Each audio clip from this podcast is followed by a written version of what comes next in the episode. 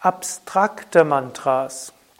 Abstrakte Mantras sind Mantras, die sich nicht an einen bestimmten Aspekt Gottes richten, sondern die abstrakt sind, sich an das Göttliche an sich richten, an das, was jenseits von allem ist, was man sich vorstellen kann.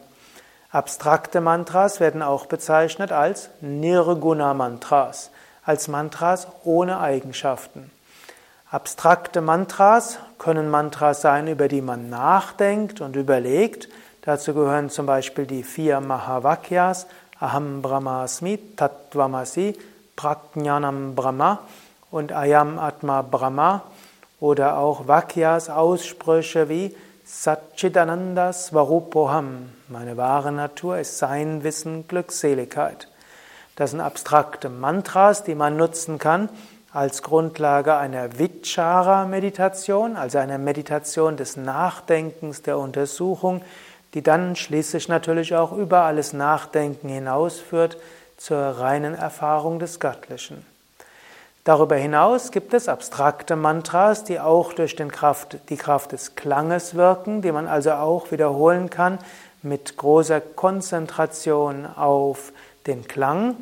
Und dort gibt es in der Yoga-Vidya-Tradition fünf abstrakte Mantras, die auch Moksha-Mantras sind, in die man auch die Einweihung bekommt, die deshalb auch als Dhyana-Mantra bezeichnet werden.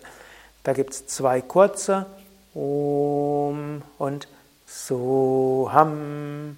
Und es gibt drei längere, das Gayatri, das Mahamrityunjaya, also das Om Trayambakam, und das Navarna Shakti Mantra, das Om Aim, Rim, Klim. Das sind also die wichtigsten abstrakten Mantras, die wir bei Yoga Vidya verwenden, die auch als Nirguna Mantra bezeichnet werden.